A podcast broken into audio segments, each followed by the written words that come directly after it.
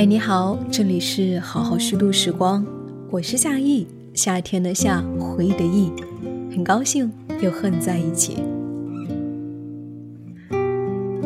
你爱过吗？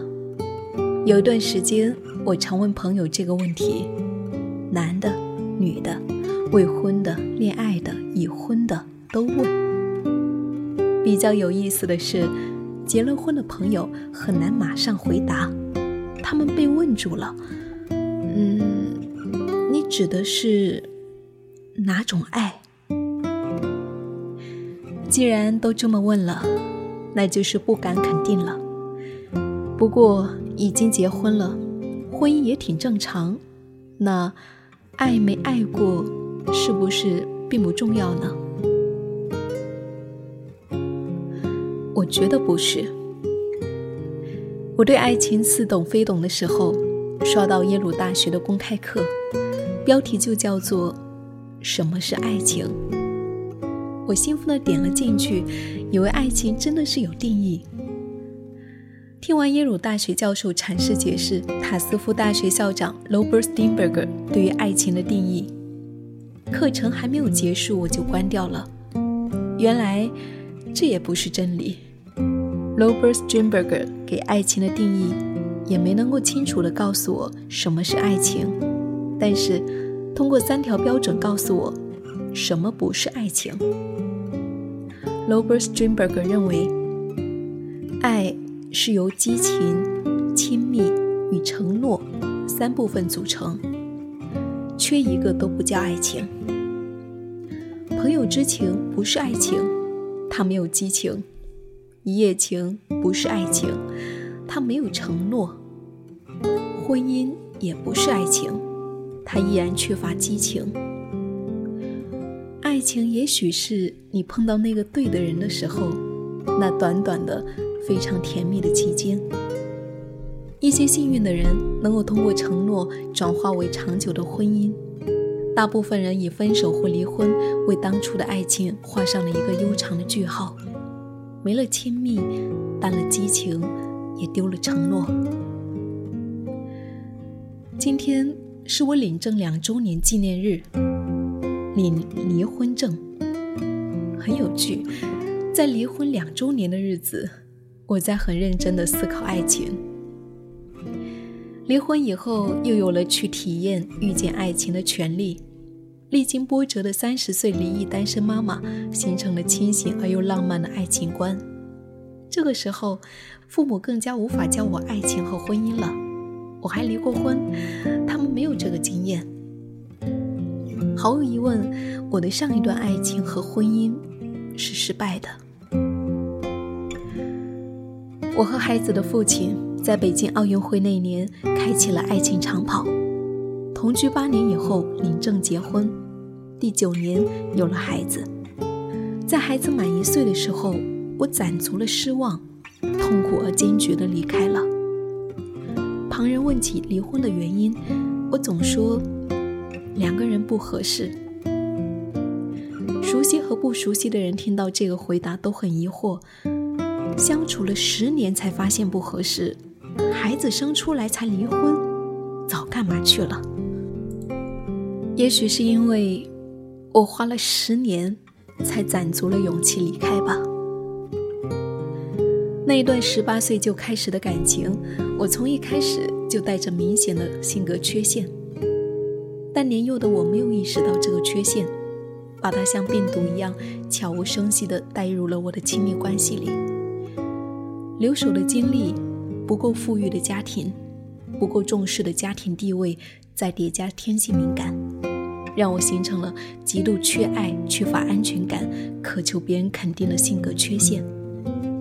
在这一种缺陷下进入一段关系时，渴望对方能够带给自己无限的爱、肯定和安全感，寄希望于通过这一段感情修复、弥补那一段空缺。当出现一个俗话说“对我很好的人”时，我轻易的身陷囹圄。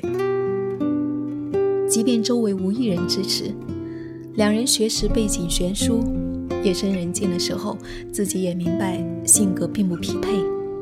我还是花了十年的时间，闹了上百次分手，才用离开的方式离开这个曾经给过我无限包容和爱的，并不合适的伴侣。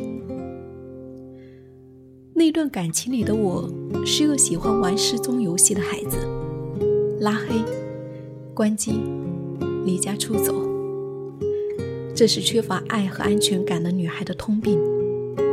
一切的不满和不被爱的害怕，通过一系列操作，让对方紧张不安，四处寻找，从而安抚自己。我是被爱的。十年后，我发现，伴侣给的爱和陪伴，就像是我在医院拿的腰椎盘突出的膏药，痛了贴一贴，真舒服，疼痛瞬间不见了。因为腰痛糟糕的情绪也变好了，但突出的地方还是突出，要把它拉直了，还得靠去社区医院做牵引。如果我不觉醒，这个玩失踪游戏，我会继续带到下一段感情。所幸，离婚两年的时间里，我跟异性有过几段浅尝辄止的接触。都是我主动、坚决地按下终止键，这和上一段感情里面优柔寡断、过度依赖的我判若两人。一次是闺蜜以比较正儿八经的相亲的方式介绍了一位优秀的男士，我首先把自己的一些硬性要求跟闺蜜进行了详细的沟通，认真思索判断他客观上可能是我喜欢的类型，欣然赴宴。第一次见面后，对方说很满意，我也接受了接下来的约饭和看电影。不到两个月，我主动、坚定和友好的结束了联系。让我斩钉截铁结束的原因在于，对方是离异，且还没有从离异的伤痛中完全走出来，还有怨怼、失望或痛苦的情绪。他肯定地说：“绝对不可能考虑复婚，也不是为了让前妻嫉妒而跟我相亲。但是，如果我能够在这个时候陪伴他一起度过这一段无比艰难的时候，他会更珍惜这一段新的感情。”我很直白地跟这一位优秀的男士表达了我的爱情观。我认为，两个人首先应该是独立饱满的人格和个体。再去谈互相的交往。以前的我，说不好会生出圣母情节，想要去奉献、去陪伴对方成长，在一起分享成长以后的硕果累累。我的经历告诉我，那只是童话故事。成年人的爱情，自己本身应该是成熟饱满的，不能一开始自身就带着明显的缺陷。却指望通过一段关系去修复完善，这对对方是不尊重和不负责任。意外的是，这样直接的表达，对方既没有生气，而是肯定了我的爱情观，留下一句：“你说的对。”等我沉淀一段时间，如果那个时候我们还能够有感觉，或许能够从头开始。第二次是跟孩子的爸爸离婚以后再谈复婚，是中国式离婚的常态。因为孩子，因为父母长辈苦口婆心，因为背负另类的压力，等等等等，很少是因为爱情。所以顺理成章的，离婚以后，长辈们逢年过节聚在一起的时候，就开始关心这件事。孩子的爸爸也曾经两次提出复婚的建议。在他第一次提出建议的时候，我就发现自己出于对自己、对对方和对孩子负责，无法简单的回答是或者不是。两个离婚的中国人，肯定是有很深层次的原因才会走到这一步的。怎么可能因为分开一段时间，这些深层次的原因就会自动消失了呢？不解开其中的结，是不可能草率的回答是的。至于不，作为一个单身的女人，孩子的父亲有想重新发展一段关系的表示。在对方确定自己是单身，我也不了解对方是否跟离婚前的他有所改善的情况下，断然说 no 也不负责任。我认真思考了很久，形成了自己比较理想的复婚观，其实本质上也是爱情观。告知对方，慎重思考才决定离婚的人，再提复婚，不能是一句 yes 或者是 no。应当看作是两个单身的成年人重新开始接触。特殊的是，双方是孩子的父母，开始接触的这一刻就是原点。双方对伴侣的要求都不能够因为对方是孩子的父亲或母亲而降低。经过一段时间的接触以后，如果双方都觉得对方确实是自己理想的伴侣，再谈复不复婚。我这观点一出，跟我打电话的舅舅笑了，说我还是小孩子。孩子的爸爸也笑了，带点讽刺的说：“你真的很聪明，提这个要求。”他们都觉得我很幼稚，但我很坚持。对方两次提起复婚，我都坚定地提出了这个观点。这样的互分是基于一个前提的，就是。离婚后，双方自身有了比较革命性的完善或者修复。如果人还是原封不动的那个人，造成从前离婚的因素依然存在，那接触的必要就没有。一个人要稍作改变很容易，要革命性的改变很难，也很痛苦。所以，大部分的复婚我是不赞成的。不复婚的话，这两个不再合适的人。应该是共同培养好孩子的合伙人，很单纯的通过离婚协议和对孩子负责任的态度维持的合作关系。所以，最终和孩子爸爸的复婚，对我而言就像是跟一个不认识的异性接触。无论他的观点是什么，通过几次短暂的接触，在我这里单方面的按下了终止键。我判断对方跟我不合适。这不是拒绝复婚，而是像相亲一样判断对方跟我不合适。只是这个判断的过程异常激烈和不友好，不像我上一次接触的那位男士。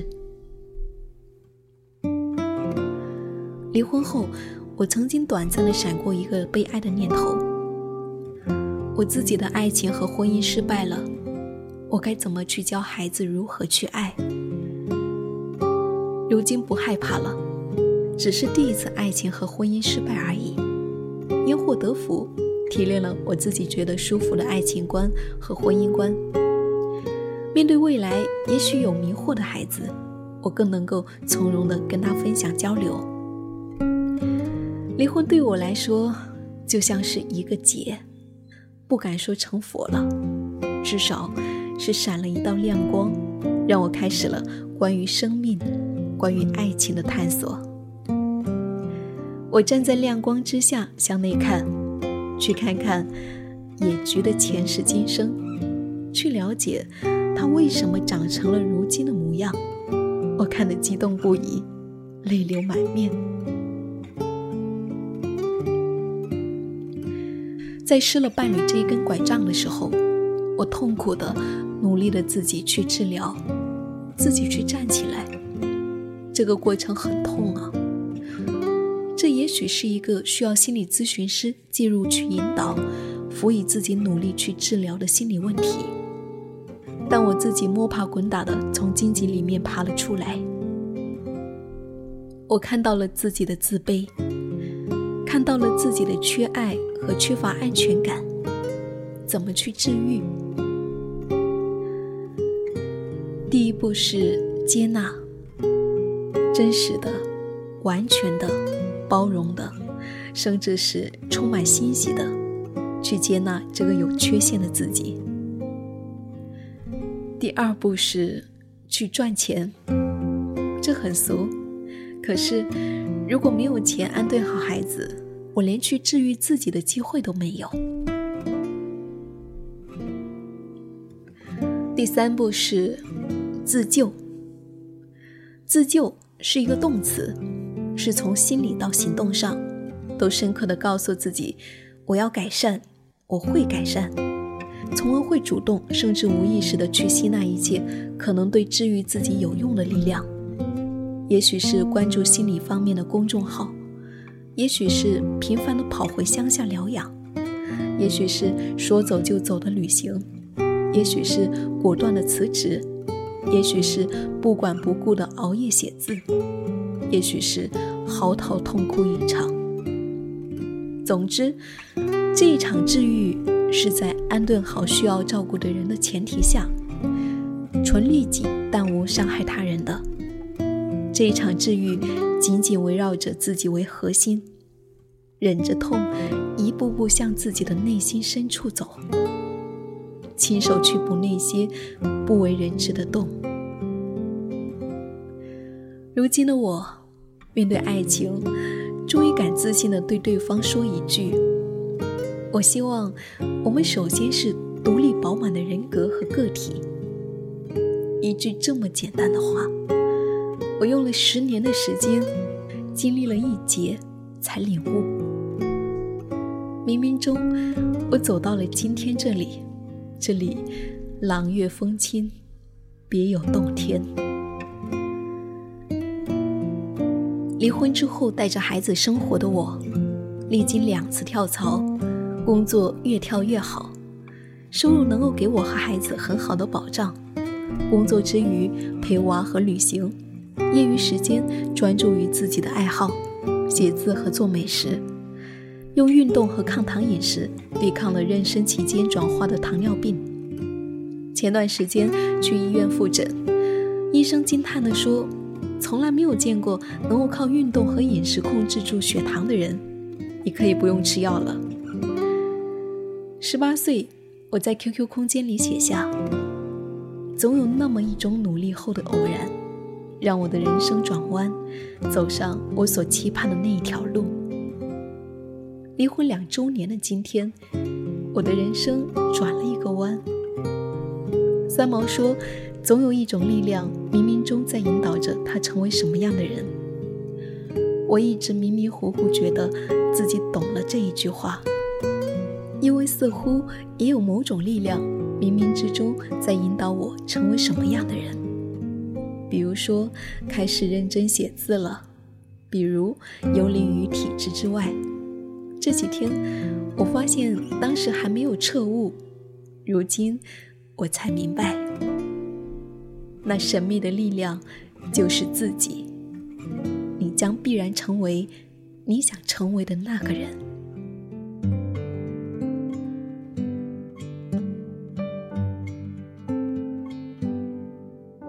晚风吹来多少美梦吹来多少轻松吹走无数